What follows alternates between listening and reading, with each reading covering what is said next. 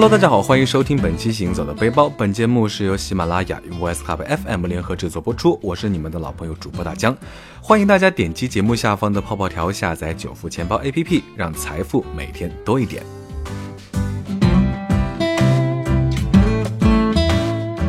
说到夏天最难熬、最讨厌、最最最烦人的，大概就是蚊子了。万物皆有灵，除了蚊子，没办法。啊，像大江这样的热血青年呢，总是格外受到蚊子眷顾。就算是花露水、蚊香、驱蚊手环齐上阵，蚊子也总能在人群中精准的定位到我。只能恨自己的血真的是该死的甜美，迫切的想逃到一个没有蚊子的地方过夏天。那通过万能的百度呢，还真找到了，全世界一共就三个没有蚊子的地方，武威呢就是其中之一。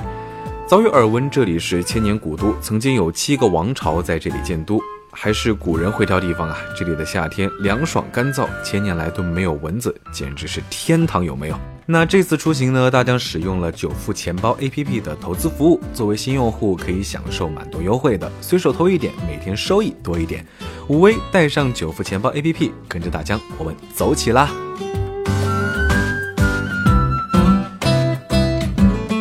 武威位于甘肃省。古称凉州啊，说起凉州，记得金庸小说《书剑恩仇录》中有一首诗，叫做《七绝凉州击翠楼题词于于同》。诗里呢是这样写的：百战江湖一敌横，风雷侠烈死生轻。鸳鸯有偶村残弱，白马鞍边笑夜生。啊，想必武威也是一个有边塞大漠江湖气息的地方。那刚到武威的时候呢，感觉气候是非常的凉爽和干燥。那这里的房间真的是没有纱窗这个东西，晚上开窗睡觉，通风透气也比空调舒服很多。第一次感受到夏天没有闷热的厚蚊帐，也不用担心空调病，背心裤衩自然风，美滋滋啊！所以大家真心觉得这里才是夏天的正确打开方式。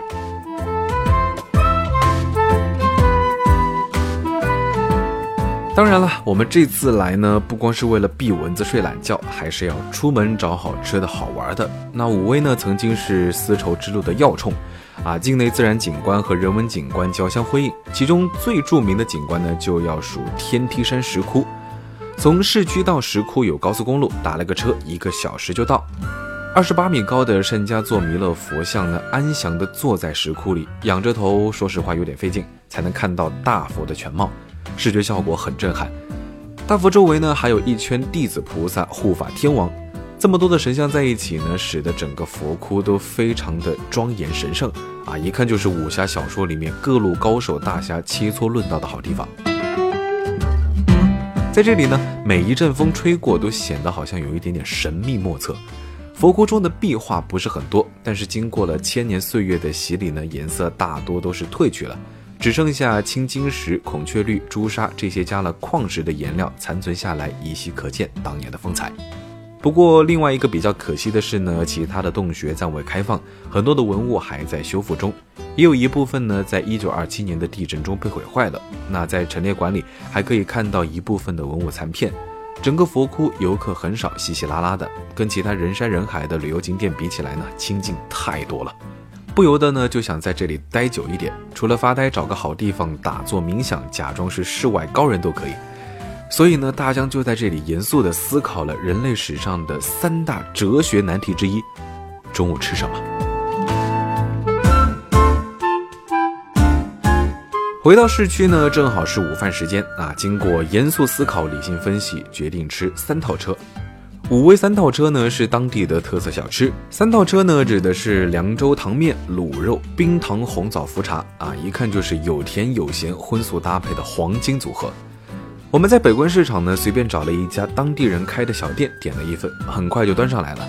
西北的美食呢都是分量十足，面是大碗宽面，面条呢是手工现做，拉面师傅就站在店门口甩面。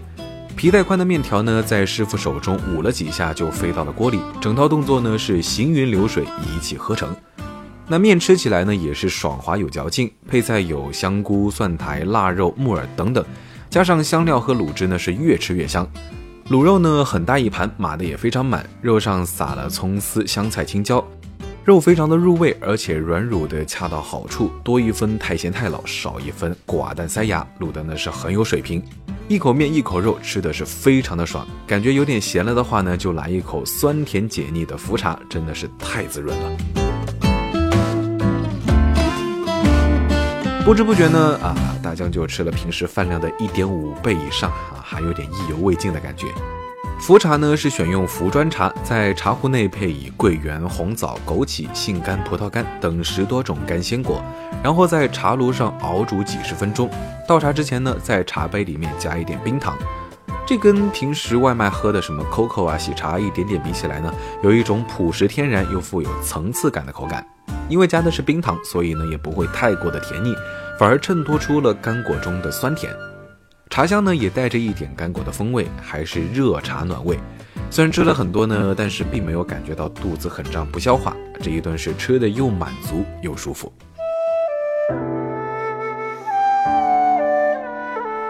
吃饱喝足之后呢，咱们的下一站要去的呢就是武威西夏博物馆。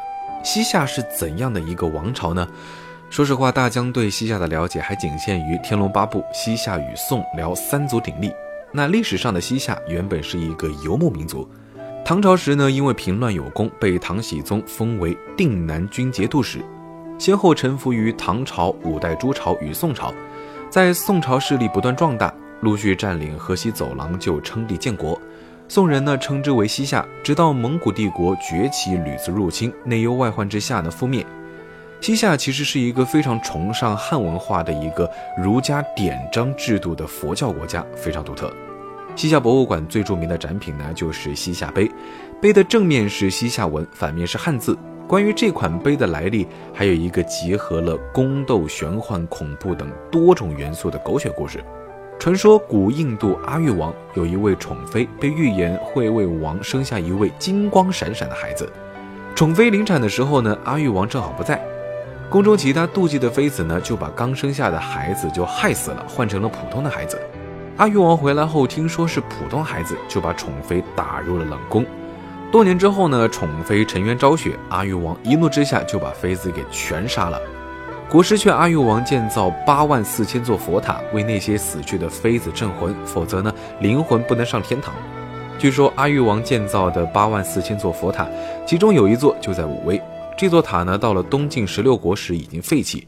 前梁王张轨呢，在武威建立宫殿时，无意间把宫殿建立在了那座废弃的塔之上。到了他儿子张实这一代呢，啊，张实经常梦到皇宫上方有一座金光闪闪的佛像，找来高僧一问，才知道原来宫殿是建立在佛塔废基之上。若想国家长治久安，需要毁掉皇宫，重建佛塔。张时呢，不仅重建了佛塔，还在附近建了一座寺院。到了西夏时期，武威作为西夏的陪都，地理位置非常重要。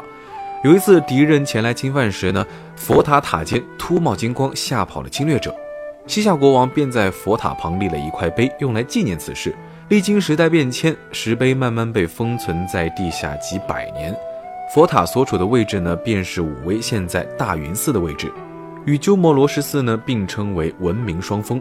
清代后，武威一位著名的学者在大云寺无意间发现了此碑，请僧人打开此碑，经过研究，发现碑面的文字虽也分正草隶篆，但读音不同。乍一看呢像汉字，细一看呢却是不识一字。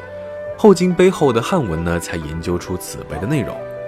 那这个西夏博物馆呢也不是很大，那转了一圈下来，就大概能了解这些西夏的历史文化传说。如果喜欢历史的朋友呢，还是比较推荐逛一逛的。国家的历史记录了许许多多的故事，代表一个国家和一个民族的底蕴；而一个企业的历史呢，则代表了一个公司的稳定。久富数科集团有着十二年的稳健运营，长久经营源于对每个细节的把握和对八千六百六十六万位用户的责任。十二年大品牌，资金银行存款，每天投一点，每天收益多一点。了解完精彩的历史之后呢，我们今天最后要去的景点就是文庙。文庙是古时候文人墨客修学和祭祀孔子的地方。那武威文庙呢，是由儒学院、孔庙、文昌宫三部分组成。记得读书的时候呢，一些文具厂商都喜欢在水性笔上印孔庙祈福，保佑考个好成绩。感觉来文庙玩呢，也可以为自己带来一些文具，亲自去烧香开个光，回去呢就分发给家里有孩子要考试的亲朋好友。好吧，开个玩笑。当然呢，这些都是玄学，想要好成绩，还是得靠自己好好努力。来文庙呢，最主要的其实还是感受历史文化的氛围。武威的这座文庙始建于明朝，规模很大，在市区坐十六路公车呢就能到。走进文庙，感觉古色古香的院子里有非常多的百年古树，建筑呢也都很有年代感，保存的还不错。进来之后才发现，这里不只有孔庙，还供奉着文昌帝君。啊，可能是因为已经过了高考时间，所以这里基本上没有什么游客，大家呢也是乐得清静，感受了一把包场待遇。这里呢有很多古代文人留下的珍贵墨宝，特别是贵极殿，整个殿内挂满了自康熙至民国撰写的匾额，足足有五十四块啊！可惜大江不是特别懂书法，只能外行看个热闹。走过状元桥，看着这些亭台楼阁，想象了一下当年众多意气风发的青年才俊在这里泼墨挥毫，指点江山，激扬文字，想必是热闹非凡。而如今呢，只剩下大江这条咸鱼，在这里感慨万分啊，不禁是悲从中来啊。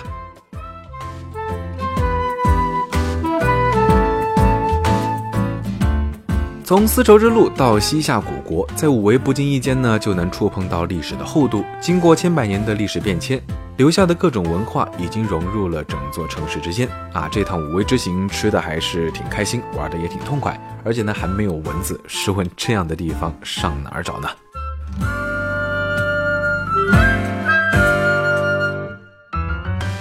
好了，那本期行走的背包到这里就告一段落了。欢迎大家点击节目下方的泡泡条下载九富钱包 APP。